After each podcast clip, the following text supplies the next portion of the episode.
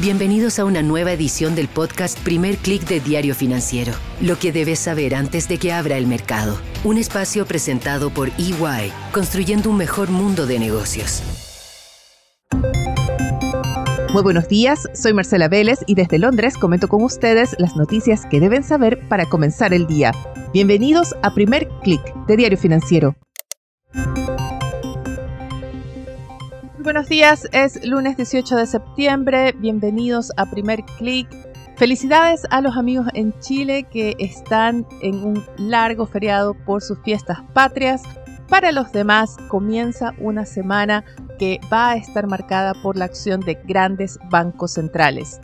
Esperamos entre miércoles y jueves decisiones de la Reserva Federal, el Banco de Brasil, de Japón y también de Inglaterra. Pero antes de comentar qué esperar de cada uno de estos bancos centrales, revisemos lo que está pasando en los mercados, donde tenemos un inicio de sesión mixto. Vemos caídas en Asia, donde por cierto el mercado de Japón también está cerrado por feriado.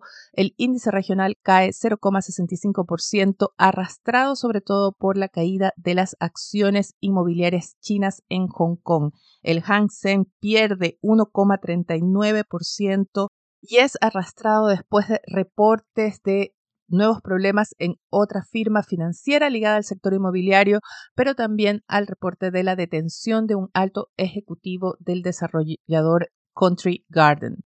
Y esto genera la alerta de problemas mayores, de que la crisis de Country Garden pase a algo más sistémico y es el sector inmobiliario el que concentra la preocupación respecto a China, pone freno a ese aire de optimismo que se había generado hacia el fin de la semana pasada ante recientes cifras que mostraron que quizás las medidas de estímulo están generando algo de efecto para estabilizar la economía.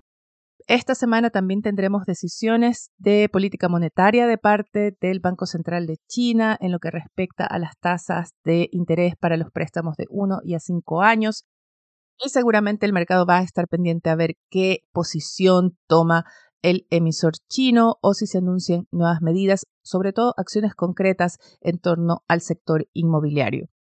Pasemos ahora a Europa, donde vemos caídas bastante generalizadas. El stock 600 pierde 0,40%.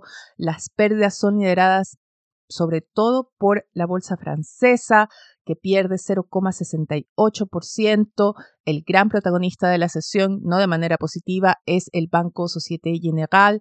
El nuevo CEO anunció un recorte de pronósticos y de objetivos para las utilidades. Esto implica también recorte de dividendos. Es parte del proceso de reestructuración del banco y a los inversionistas no les gustó lo que escucharon de parte del nuevo CEO.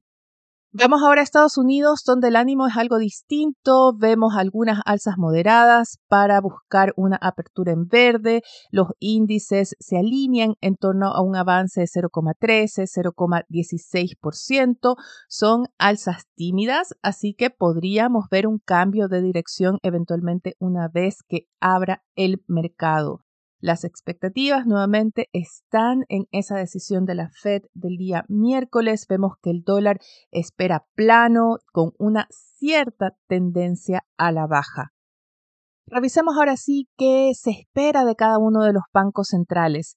En el caso de la Reserva Federal, que anuncia su decisión el 20 de septiembre, el consenso del mercado es a que se mantendrá la tasa en el rango actual de 5,25-5,5%, las dudas se concentran en qué se dirá respecto a las dos reuniones que quedan para el resto del año, en noviembre y en diciembre.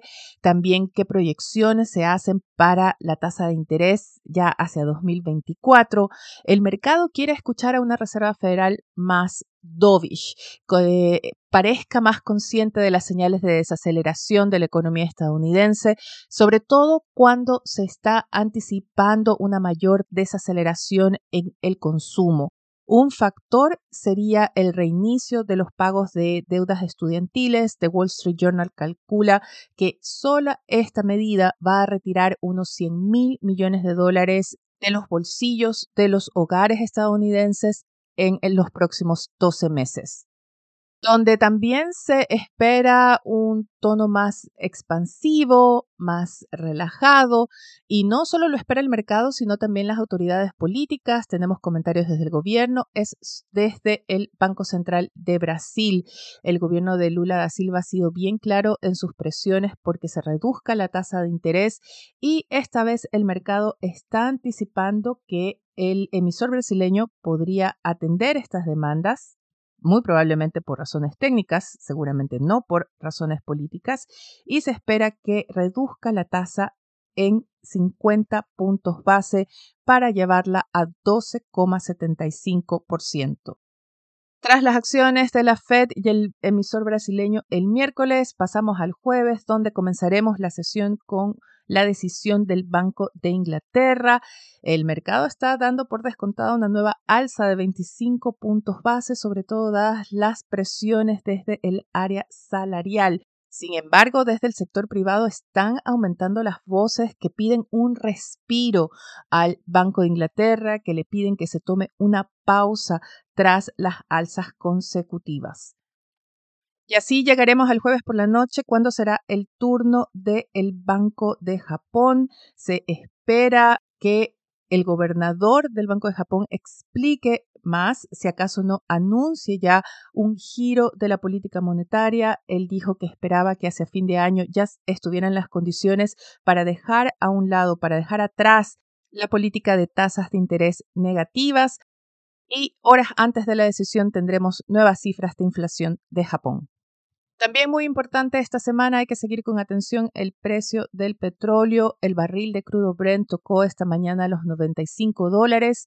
Hay preocupación respecto a la posibilidad de que pueda llegar a los 100 dólares por barril, que pueda afectar el camino de desaceleración de la inflación y esto complique el panorama de los bancos centrales. Otro tema que también hace sentir su impacto en los mercados es la huelga de los trabajadores de las automotrices de Detroit se teme que afecten los pronósticos de demandas de semiconductores y esto ya está golpeando a la baja a las acciones de las empresas de ese sector. En geopolítica hay que seguir las acciones de Xi Jinping. Hay reportes esta mañana de que altos emisarios chinos han mantenido viajes preparativos para posibles encuentros. Por un lado, de Xi Jinping con Vladimir Putin y por otro, quizás en noviembre en la reunión del OPEC entre Xi Jinping y el presidente estadounidense Joe Biden. Finalmente, en la agenda para hoy tendremos datos de actividad económica en Brasil y también en Colombia correspondientes a julio. En ambos casos se espera ver una desaceleración de la actividad.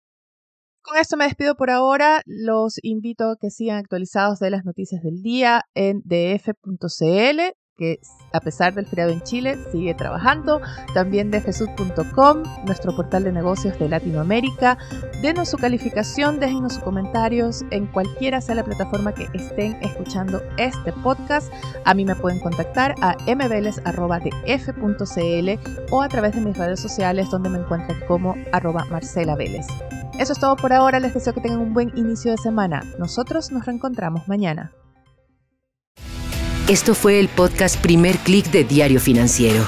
Lo que debes saber antes de que abra el mercado. Un espacio presentado por EY, construyendo un mejor mundo de negocios.